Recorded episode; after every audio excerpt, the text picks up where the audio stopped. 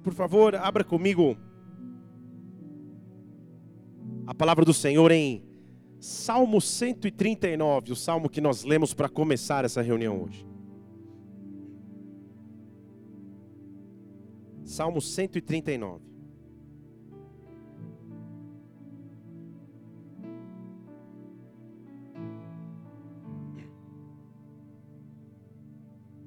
Versículo 6 eu vou ler.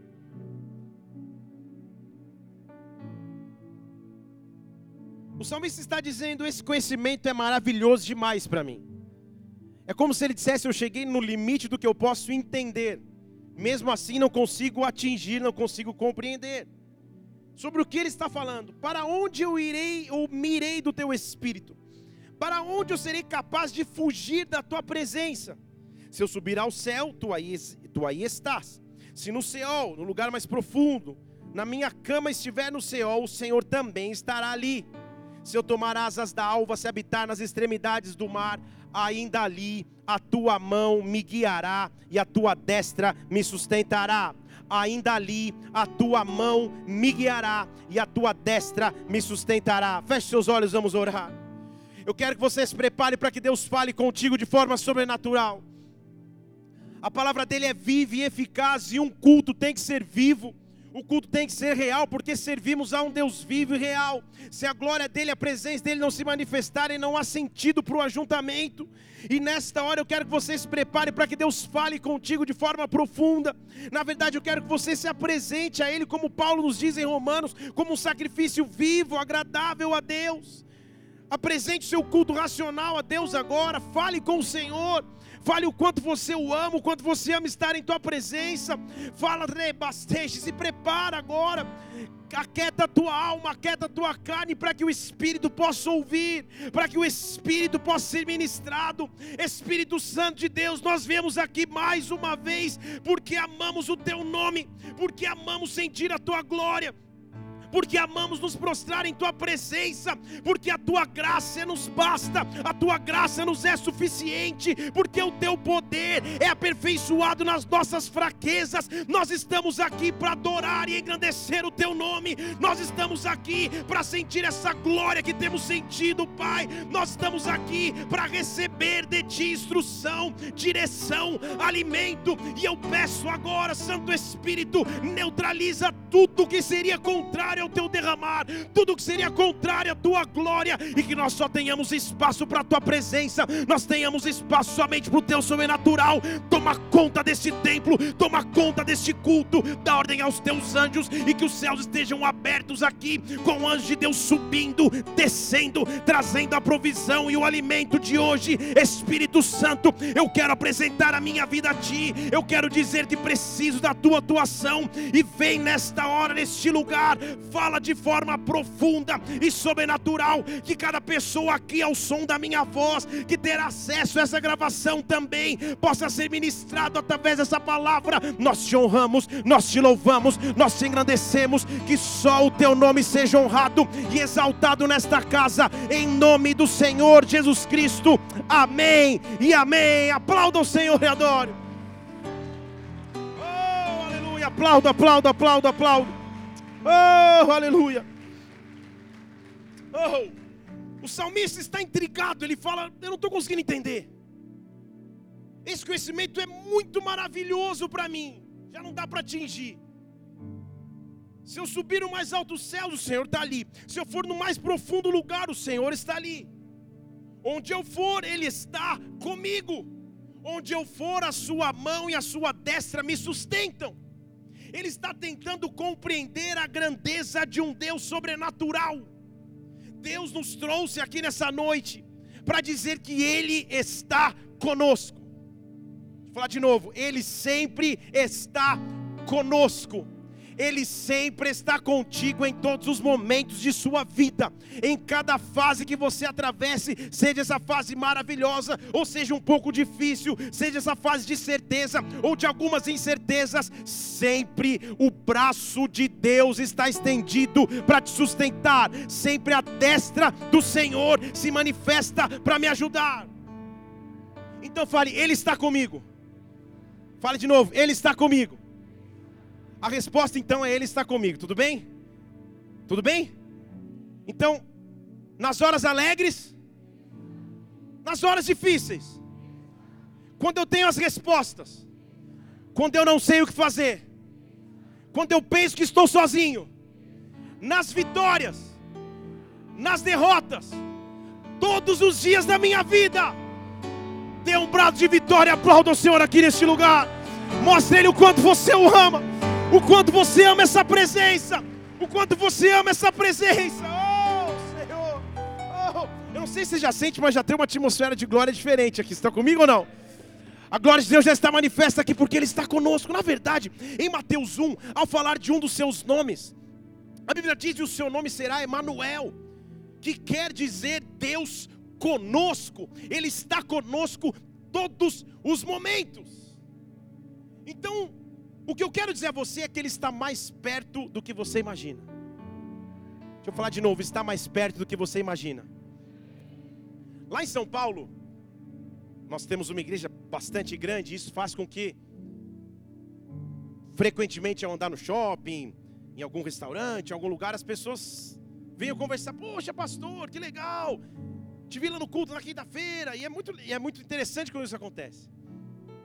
Me lembro uma vez que eu fui no cartório reconhecer um documento e uma moça na espera já olhou diferente, eu olhei diferente, ela sorriu, eu sorri, e antes que, que, que qualquer outra, outro caminho seguisse, eu falei, você me conhece da onde? Já para quebrar. Você é o cara do YouTube.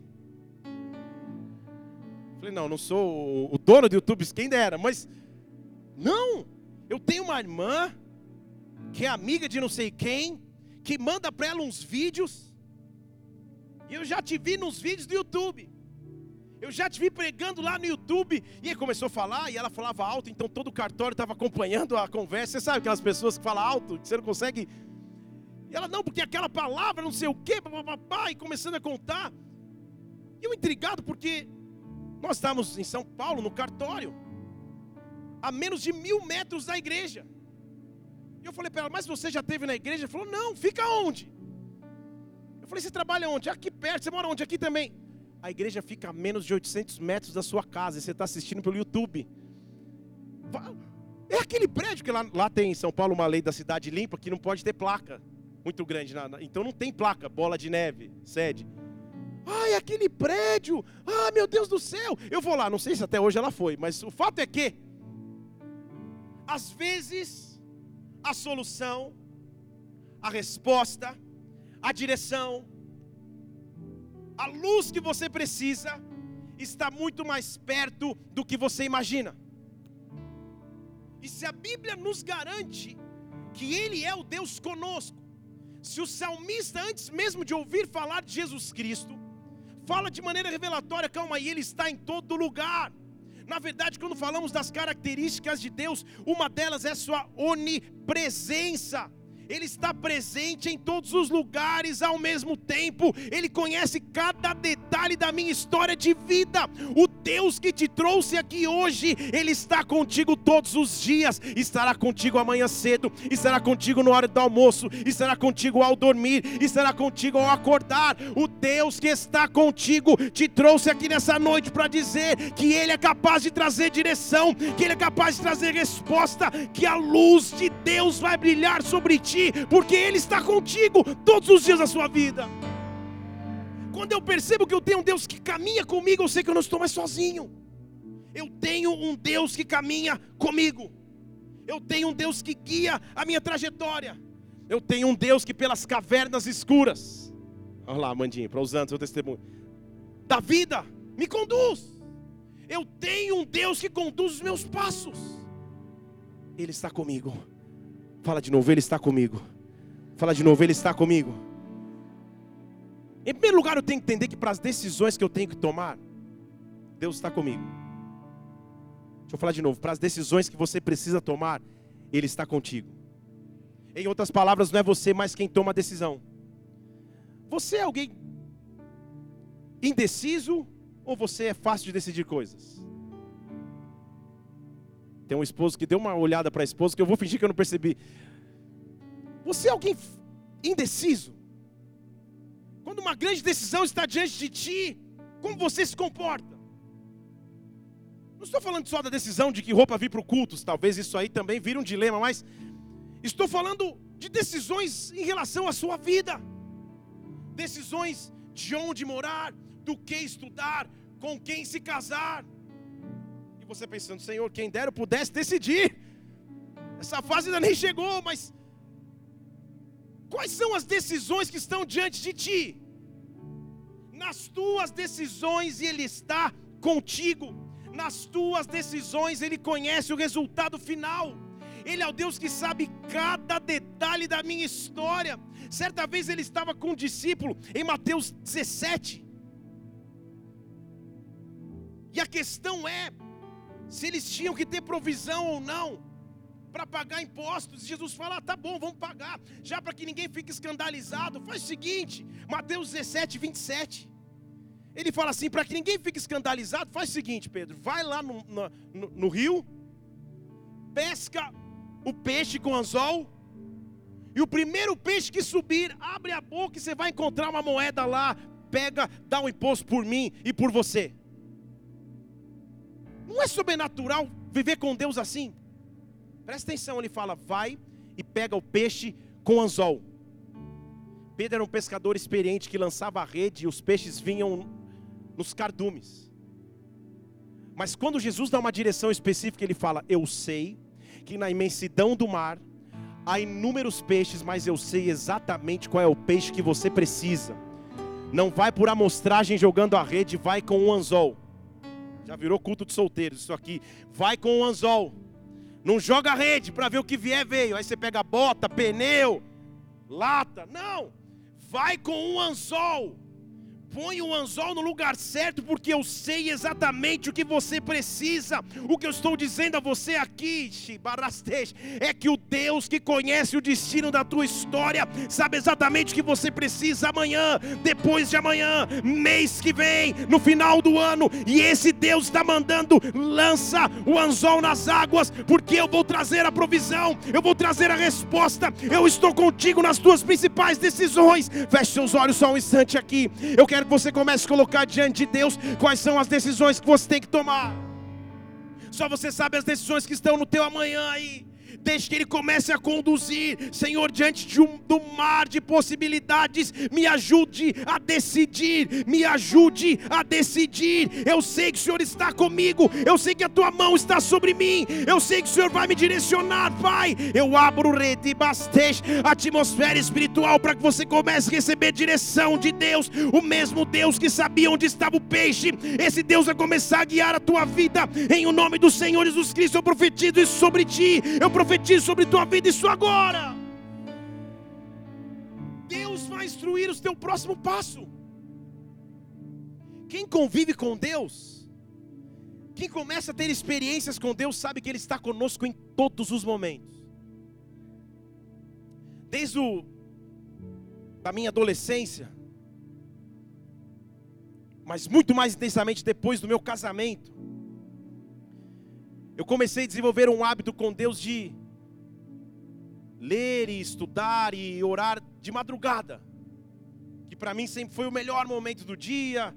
Hoje então, muito melhor, a casa não está agitada, não tem bebê correndo, não tem Netflix com Barbie Dream House, não tem nada. A casa está quieta e você está buscando a Deus.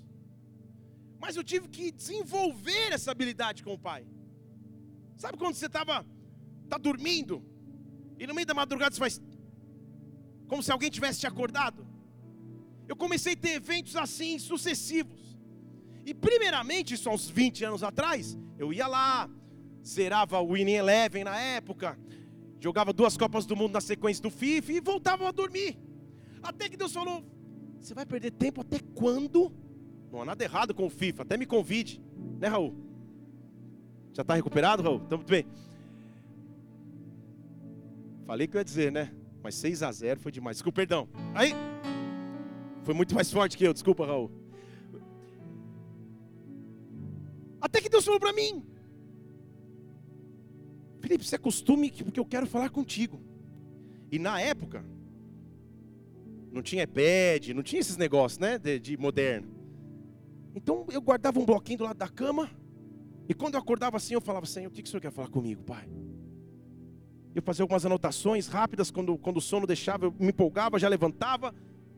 Isso começou a se tornar um hábito e se tornou um hábito. As minhas melhores pregações, as minhas melhores ministrações saem de madrugada. Essa eu fiz de madrugada, então espera, aleluia. Terça-feira passada eu fui para Goiânia numa reunião. E Deus está conosco todo o tempo. Vou fazer de novo. Deus está conosco todo o tempo.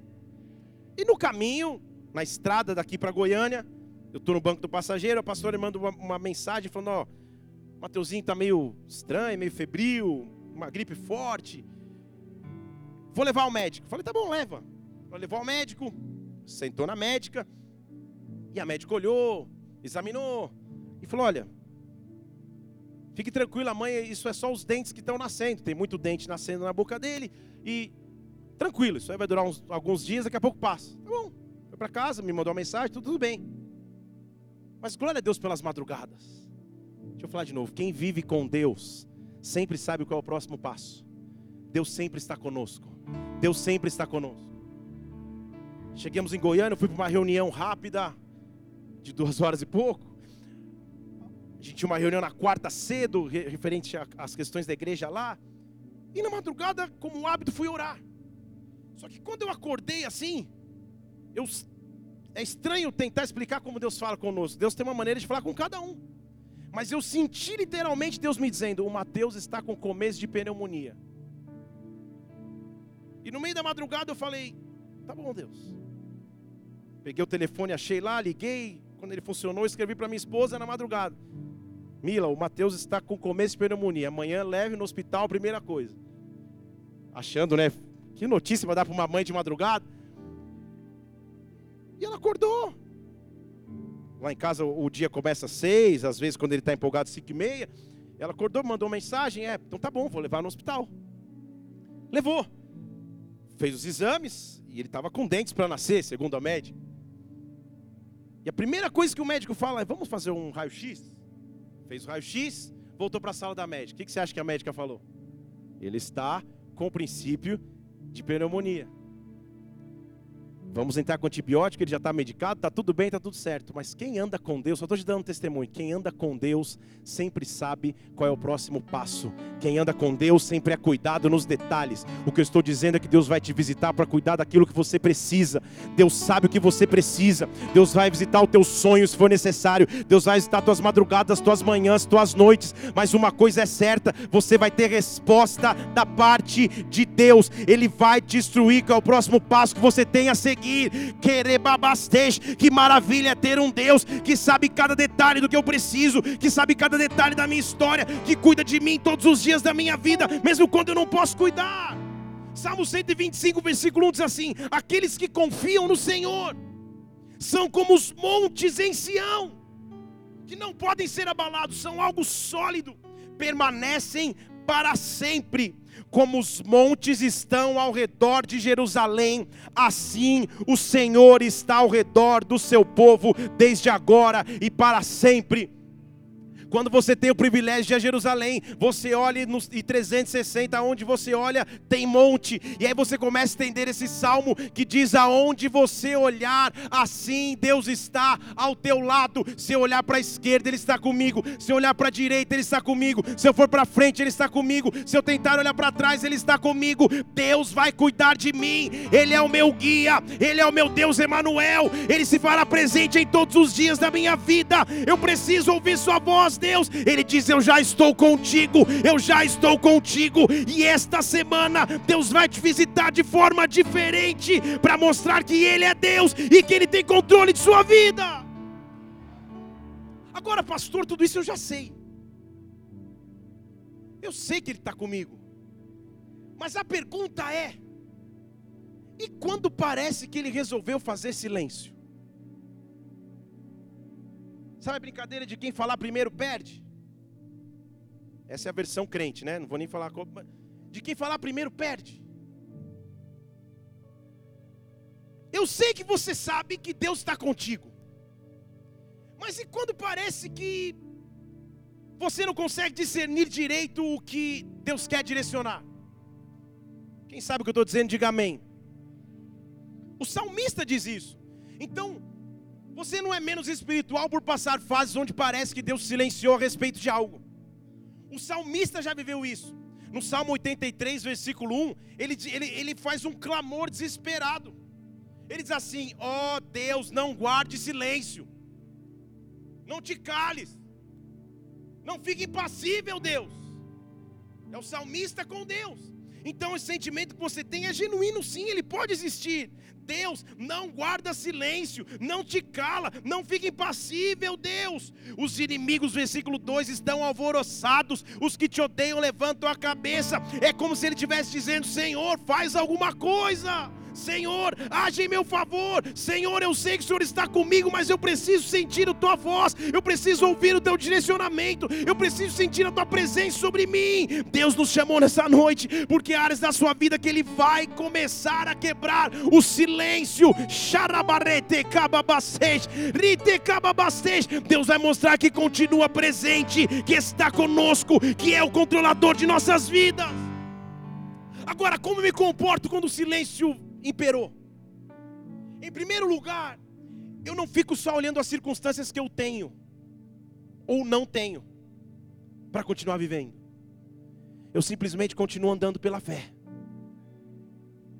Deixa eu falar de novo, eu simplesmente continuo andando pela fé. Eu continuo lutando contra o desânimo e o cansaço para ser guiado pelo Espírito Santo. Ele está mais perto do que você imagina. Deixa eu falar de novo, ele está mais perto do que você imagina. Ele está mais perto do que você imagina está mais perto do que você imagina, está mais perto do que você imagina. Aquilo que você busca em Deus e espera em Deus. Eu vejo pessoas orando a Deus, buscando ao Senhor, clamando a Ele, e Deus diz nessa noite: está mais perto do que você imagina, está mais perto do que você imagina, está mais perto do que você imagina. Grava esse dia, está mais perto do que você imagina. Eu sou Deus Emanuel, eu estou contigo, eu vou direcionar a tua vida, está mais perto do que você imagina. Que Jesus faz é muito importante. E se você tem uma agenda um tanto apertada e corrida, imagina como devia ser a agenda de Jesus. Tipo, de manhã, multidão, paralítico vai andar, cego vai enxergar, beleza. Almoço vai ter, vamos pular o almoço, depois eu multiplico alguma coisa, vamos comer. À tarde, mulher com fluxo de sangue, no caminho de ressuscitar uma menina. E assim vai. Comecinho da noite, final de tarde, tempestade no mar, vão andar sobre as águas. Era, a agenda dele era assim. O dia dele era repleto de atividades sobrenaturais. Agora, se ele fazia isso, e a Bíblia diz que ele fazia as coisas enquanto é dia, ou seja, o período que ele está na terra. Imagine então com que vigor ele ressuscita da morte e de acordo com a Bíblia, nós entendemos que depois da sua ressurreição, ele só tinha 40 dias para passar na terra antes de subir aos céus. Então eram os seus últimos 40 dias na terra. Eram suas últimas atitudes e os seus atos para deixar o seu legado, para deixar tudo aquilo que ele ensinou de maneira perpétua, como aliança com os homens. Tudo que ele ia fazer então depois de ressuscitar, não dá para ficar perdendo tempo. Ele tinha que fazer coisas rápidas e objetivas. E agora eu quero te mostrar a primeira coisa que ele escolhe fazer depois de ressuscitar. E na verdade é sobre isso que eu quero pregar. Ele está mais perto do que você imagina. Está mais perto do que você imagina.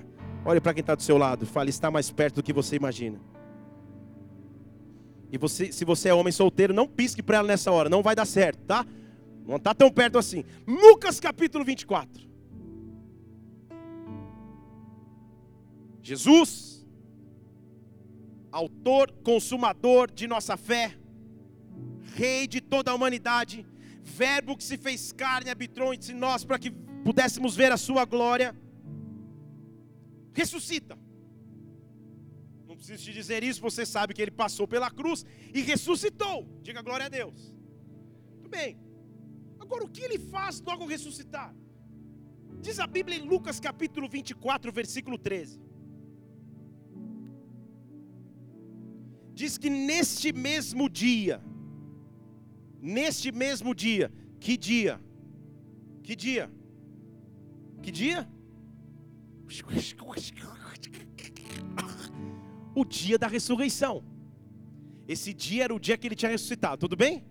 Então, no mesmo dia que ele ressuscita, iam dois deles para uma aldeia chamada Emaús, distante de Jerusalém, 60 estádios, é uma distância da época de aproximadamente 12 quilômetros. Então, neste mesmo dia, iam duas pessoas que a Bíblia não faz nem questão de, por enquanto, mencionar quem são, só diz que são dois deles. Deles quem? Dos discípulos, mas nem dos doze, dos que caminhavam junto com Jesus. Iam dois deles caminhando para Emaús, distante de Jerusalém, 12 quilômetros. E o que Jesus tem a ver com essa história? O dia de sua ressurreição. Entenda comigo que a primeira coisa que ele escolhe fazer ao ressuscitar é muito marcante para mim e para você. Jesus ressuscita e dois homens que a Bíblia nem especifica direito quem são, estão caminhando em direção a Emaús, saindo de Jerusalém. Alguma coisa estava errada. Jesus havia ressuscitado em Jerusalém. Os discípulos estavam aguardando em Jerusalém. O Espírito Santo ia se derramar em Jerusalém, mas dois deles estavam indo no caminho oposto. Deixa eu começar a pregar para você dizer amém. Jesus parou tudo na agenda para ir buscar dois desconhecidos só porque eles estavam desistindo.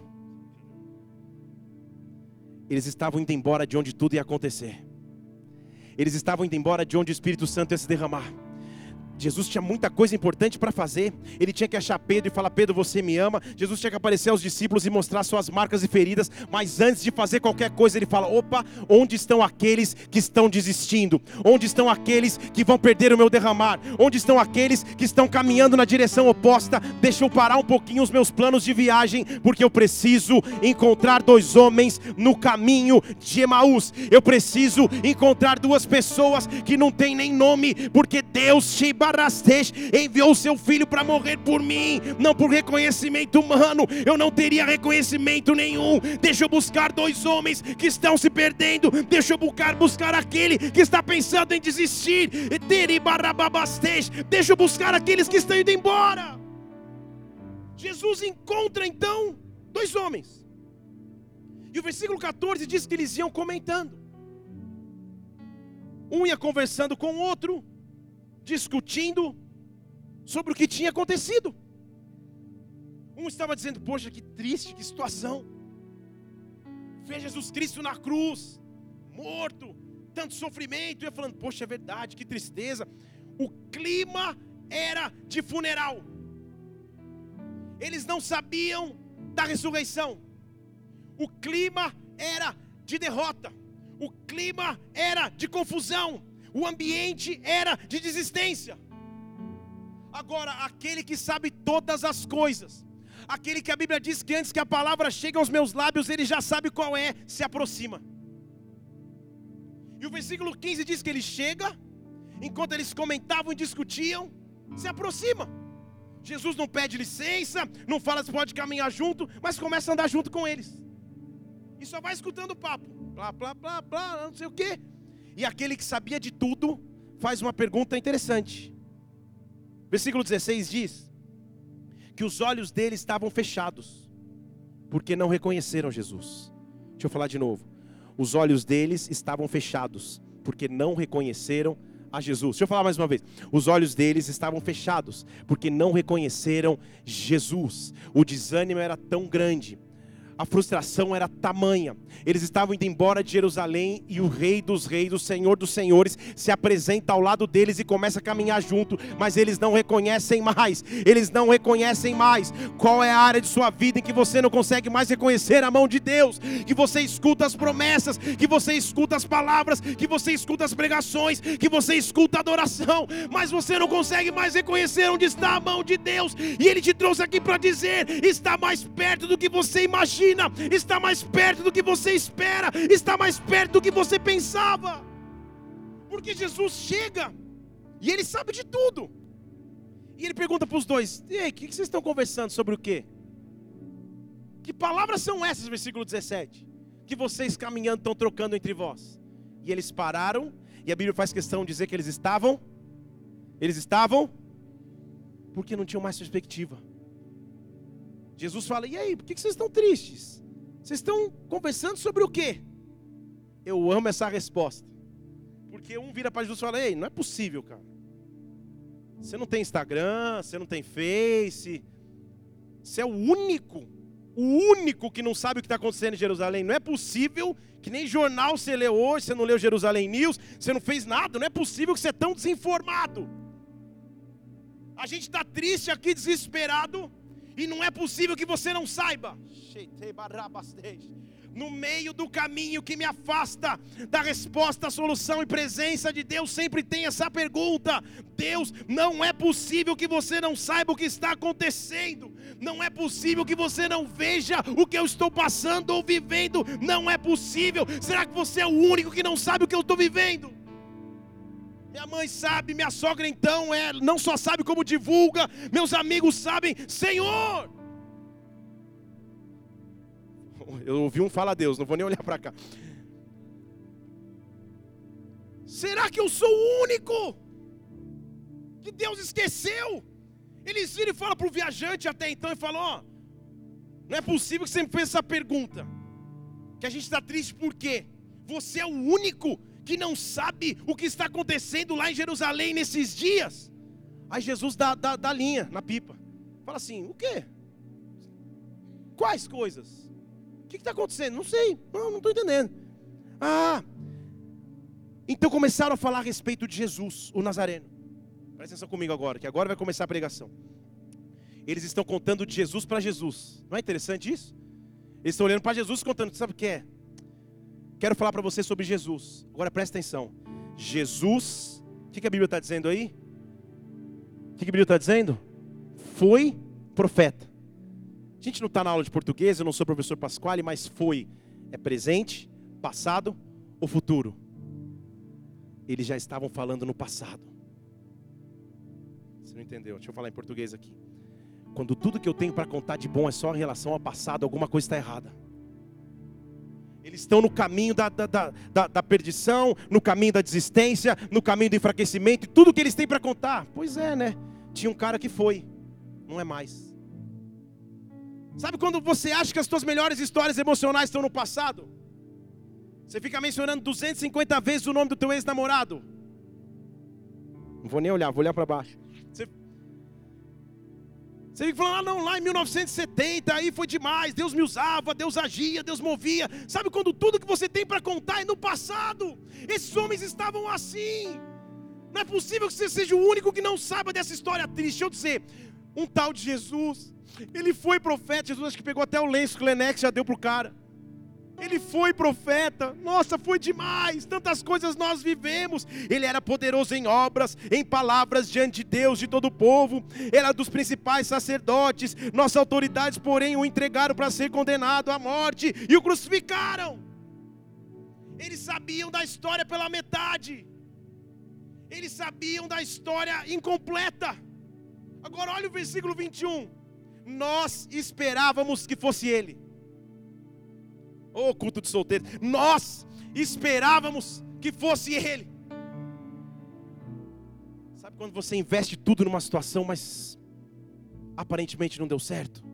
E você pergunta: onde está Deus? Onde está Deus? Eles estão exprimindo sua frustração sobre Jesus Cristo para o próprio Jesus Cristo, sem saber que era Jesus Cristo.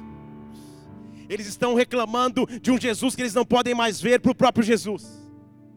Sabe quando você entra no seu quarto e fala, Senhor, onde o Senhor está? Ele fala, eu estou aqui, não sei, não sei, mas eu estou. Sabe quando você clama achando que ele não te escuta, sendo que na verdade ele é o único que te escuta? Eles estavam assim. Nós esperávamos que fosse ele, o resgatador de Israel, Shabarastej, Ritekabastej, mas tudo que nós ouvimos foi: ele foi crucificado, E só mais um detalhe, mas esse é o detalhe mais importante. Já se passou o tempo e nós estamos no terceiro dia. Nós estamos no terceiro dia. Nós estamos no terceiro dia que as coisas aconteceram. Talvez aqueles homens tivessem esquecido que o próprio filho do homem disse que ele iria padecer na sexta-feira, mas ao terceiro dia ele iria ressuscitar. Deus mandou o seu filho para me encontrar no terceiro dia, na hora da ressurreição, na hora do recomeço, na hora da virada de página. Eu quero dizer que hoje é o teu terceiro dia, hoje é o teu terceiro dia no teu caminho para Emaús. Ele veio te encontrar para dizer que Ele é a ressurreição e vida. Terceiro dia. Eles tinham até o testemunho para contar, mas não criam.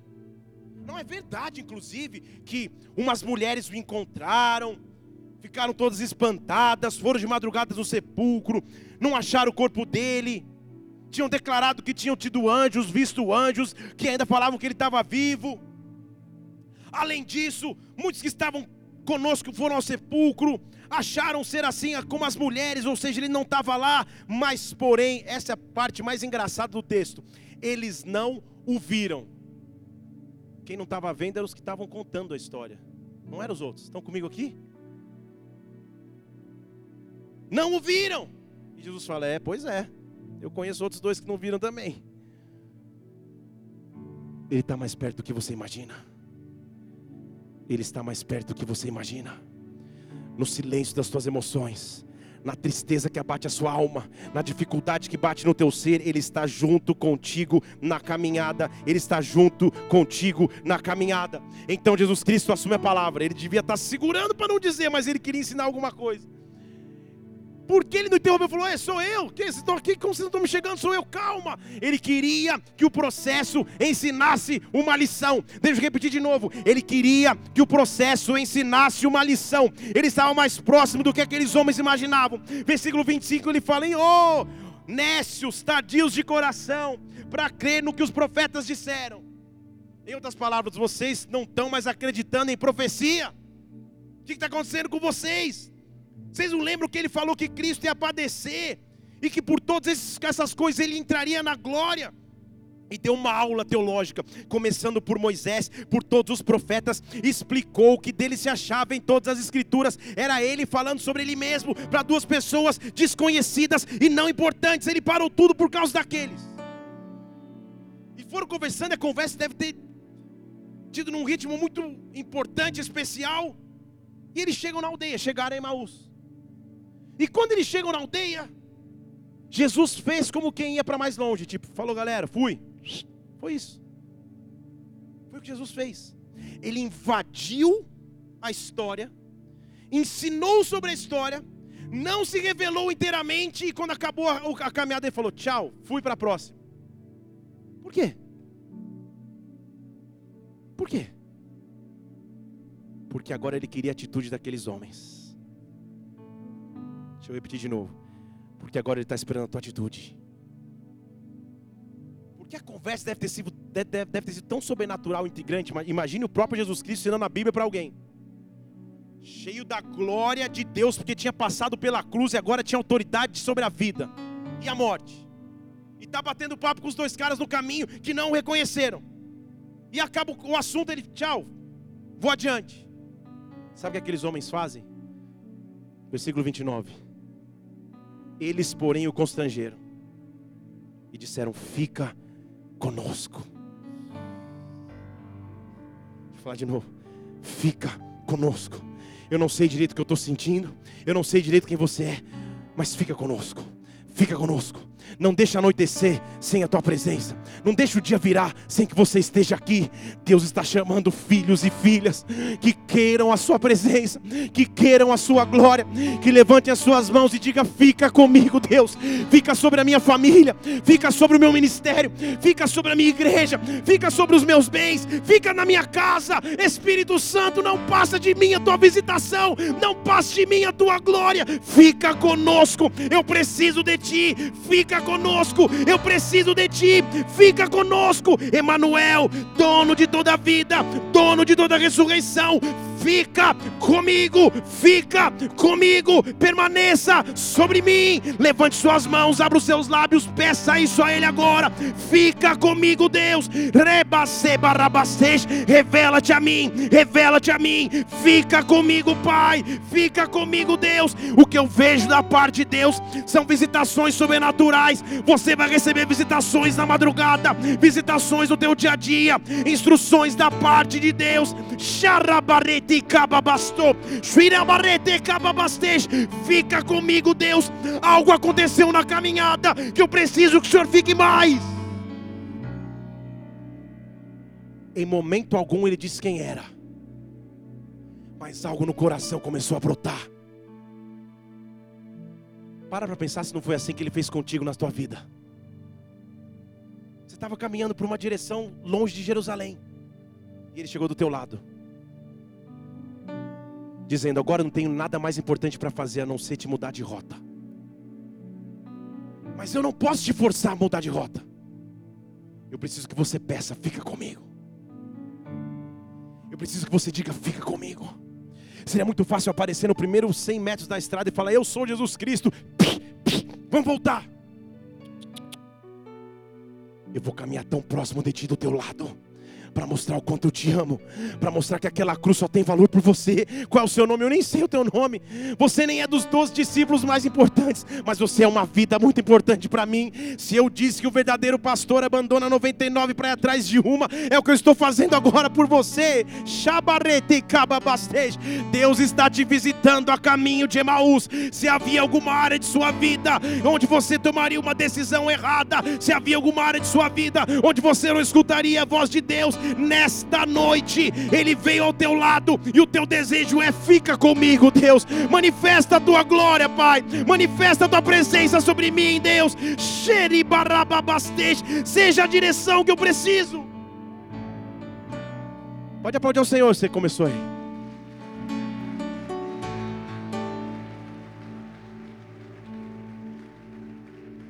Agora, ele precisaria de alguma forma dizer que ele era Jesus.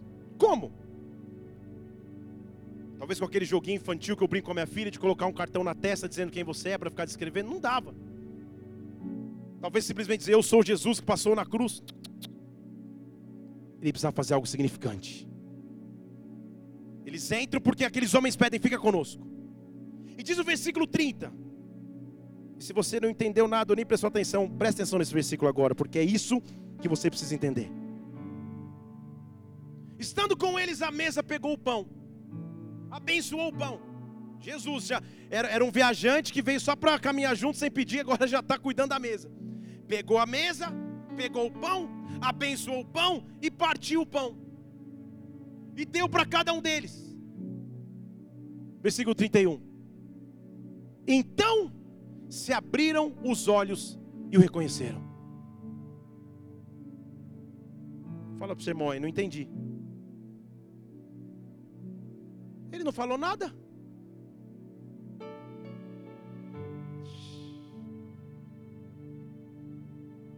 Deixa eu vir para esse lado aqui. Ele não precisou de palavras. O que, que ele fez com o pão, meu irmão? Ele pegou o pão. Como ele pegou o pão, meus irmãos? Com as suas mãos, que estavam traspassadas com os cravos que estavam feridas por mim e por você. E quando Ele estende as mãos feridas com o pão, eu começo a reconhecer que Ele está perto de mim pelo sofrimento que Ele passou na cruz, porque Ele passou na cruz por mim. Agora, ao ver as Suas mãos, eu sei quem você é. Agora, eu ver as Suas mãos, eu sei quem você é. As Suas mãos foram furadas na cruz por mim. O Senhor passou na cruz para que eu não morresse no meio do deserto, para que eu não morresse a caminho de Emaús. O que está acontecendo com esses pães na mesa foi o que aconteceu contigo na cruz. Quando eu vejo o sacrifício da cruz de Jesus Jesus Cristo, Ele se faz presente novamente em minha vida. Oh, porque Ele me ama, Ele morreu por mim na cruz, e quando eu vejo os ferimentos de Suas mãos, os meus olhos se abrem a cegueira vai embora, a tristeza deixa de existir, e assim como ele apareceu, ele some. Some. Sabe o que Jesus Cristo estava dizendo? Eu só vim mostrar para vocês que vocês estão no caminho errado. Eu ressuscitei como havia prometido. Agora voltem para Jerusalém. Não vou nem dar tempo de ficar batendo papo aqui conversando. Volta. Eu apareci, volta. Eu manifestei, volta. Eu revelei a minha glória, volta. Deus está falando com alguém aqui hoje. Eu vim sobre a tua vida e mostrei, sou eu, volta. E ele desaparece. Diálogo dos dois.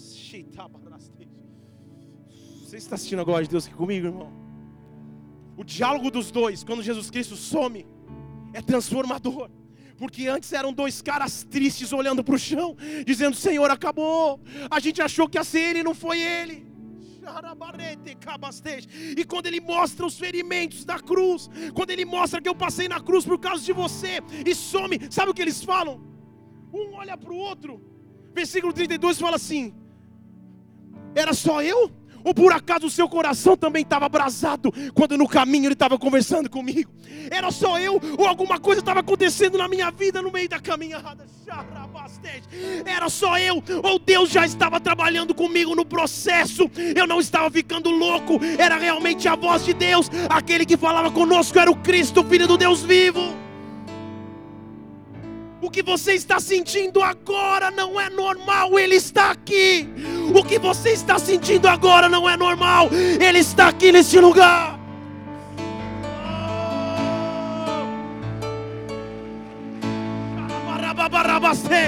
Aplauda, aplauda, aplauda, aplauda. Exalte o nome do Senhor e adore. Oh. Oh, glória a Deus por um Deus que não tem uma agenda ocupada demais, para que não possa parar e vir mostrar o que Ele fez por mim, para que não possa parar e dizer: Eu cuido de você, eu estou do teu lado, eu estou aqui, eu estou aqui, eu estou aqui. Um olha para outro e fala aquilo que a gente estava sentindo no coração, então, o nosso coração estava queimando. Eu sei o que é agora, agora eu sei o que é. Eu vi a marca de Suas mãos, eu vi a marca de Suas mãos. Xeribarate kitababastei Deus está reconectando os seus filhos com a sua presença aqui. Há pessoas que há tempos não sentiam a glória e a presença de Deus, e Deus está manifestando aqui a sua glória, sua glória seu poder que é maior que a morte, seu poder que é maior que a tristeza, seu poder que é maior que a depressão, seu poder que é maior que a falência, seu poder que é maior que a inconstância. Há uma glória de Deus manifesta aqui, há uma glória de Deus manifesta aqui. Ele está em nosso meio, ele está em nosso meio, ele está aqui neste lugar. Eles tinham acabado de chegar em Emaús. São 12K de caminhada. Quando eles veem Jesus Cristo, Jesus Cristo some. Eles falam, o coração de vocês não estava queimando igual o meu? Sabe o que eles fazem? Não tem, eles nem falam mais, nem combinam. Eles se levantam e na mesma hora voltam para Jerusalém. Na mesma hora eles voltam para onde eles nunca tinham que ter saído. Na mesma hora eles voltam para o lugar onde Jesus Cristo parou toda a sua agenda. Ele só tinha 40 dias na terra, mas ele disse: Eu preciso buscar esses dois.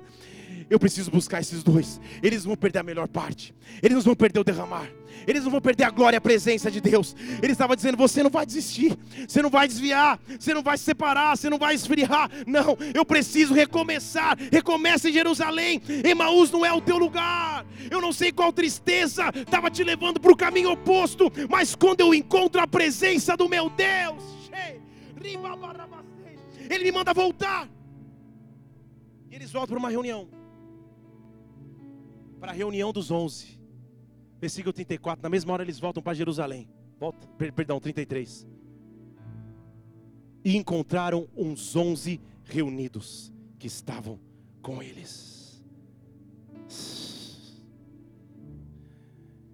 Jesus Cristo foi entregar um convite em mãos. Você está entendendo a profundidade disso aqui, meu irmão? Ele estava dizendo: Eu vou reaparecer para os meus onze discípulos, mas vocês não podem ficar de fora. Eu vou fazer algo novo, o Espírito Santo vai se derramar, mas vocês não podem ficar de fora. Então, antes de aparecer lá, eu preciso encontrar vocês no caminho para Emaús. Há pessoas aqui que têm promessas da parte de Deus, que têm profecias da parte de Deus, ministerialmente falando, e algo aconteceu no meio da tua caminhada. Feche seus olhos só um instante. E algo aconteceu no meio da tua caminhada de vida que te desanimou, que te paralisou, e você estava como que indo para Emaús. Não frio, mas alguma coisa já não era mais a mesma. E hoje Deus veio te encontrar no caminho para dizer: Eu vou fazer teu coração queimar de novo, eu vou fazer a minha glória se manifestar de novo você vai me reconhecer na caminhada, você não vai parar, você não vai esfriar. Emaús não é o teu lugar, volta para Jerusalém, volta para Jerusalém, volta para Jerusalém, com todos os olhos fechados aqui. Quem são essas pessoas? Levante suas mãos, eu quero orar para você. Levante sua mão, você não vai ficar em Emaús, Jerusalém é o teu lugar de glória. Oh, oh aplauda o Senhor aqui, igreja.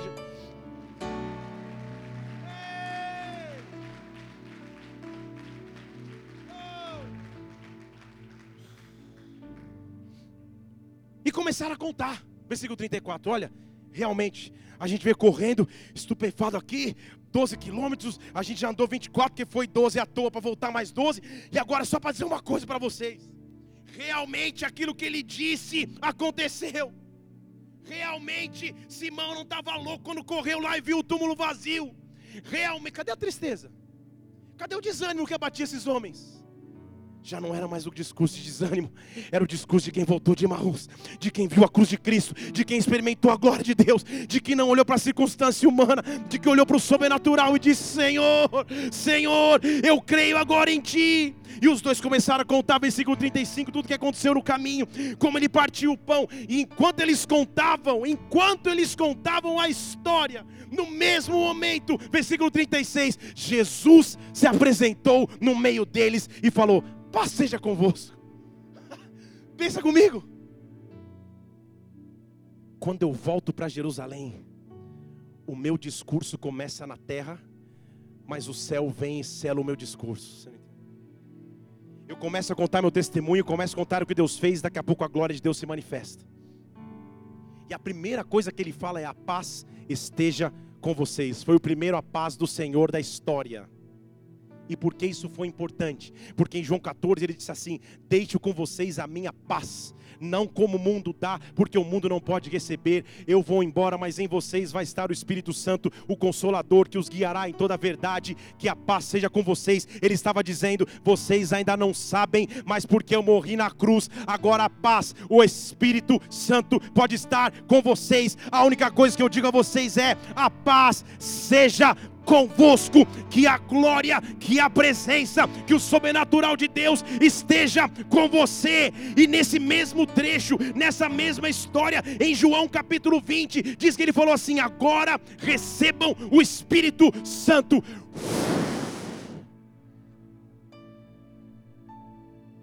E aqueles dois homens, que no texto você vê que um chama Cleófas, você vê ele nesse texto e nunca mais vê. O outro nem colocaram o nome aqueles dois homens sem reconhecimento humano, sem nome, sem followers no Instagram, aqueles dois homens que ninguém conhecia, foram motivo para que Jesus Cristo mudasse a caminhada, para que eles não perdessem a melhor porção. Domingo, dia 12 de março de 2017. Deus parou tudo para que você pudesse ouvir a voz dele. Feche seus olhos agora. Pode aplaudir o Senhor.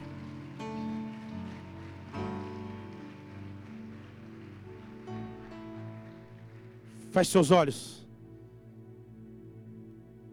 Quem é você a caminho de Maús? Que vai ser tremendamente visitado pela glória de Deus, pela uma presença de Deus que é sobrenatural. Oh, sim, em algumas áreas da minha vida eu estava indo para Emaús. Em algumas áreas eu estava sem direção, desanimado, triste. Não é que eu estava desviado, mas eu estava triste, desanimado, frustrado, como aqueles dois homens, esperando que fosse e não foi, falando as coisas no passado. E nesta noite ele veio me encontrar no meio do caminho, para mostrar o seu sacrifício de cruz, para mostrar o sangue de Jesus Cristo que me transformou. Eu estava a caminho de Emaús, mas hoje eu me levanto e vou para Jerusalém, vou para os propósitos que Deus tem para minha vida, vou para o centro da vontade que Deus tem para mim. Quem é você? Fica em pé no seu lugar se eu estou falando contigo. Fique em pé no seu lugar. Se Deus está falando contigo, volte.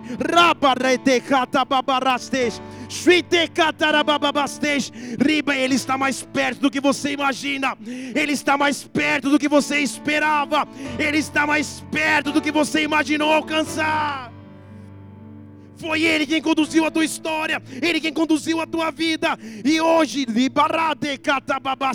os teus olhos vão se abrir para que você veja Ele. A Ele. Nós vamos começar a adorar a Deus aqui. E já uma atmosfera sobrenatural de glória. Eu quero convidar toda a igreja para que fique de pé junto, para que nós possamos adorar o Senhor.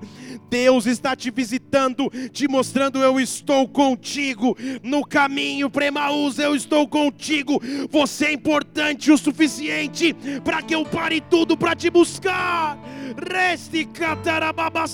Porque, porque as promessas de Deus que há, que há sobre a tua vida, que existem sobre você, as promessas desde a tua adolescência,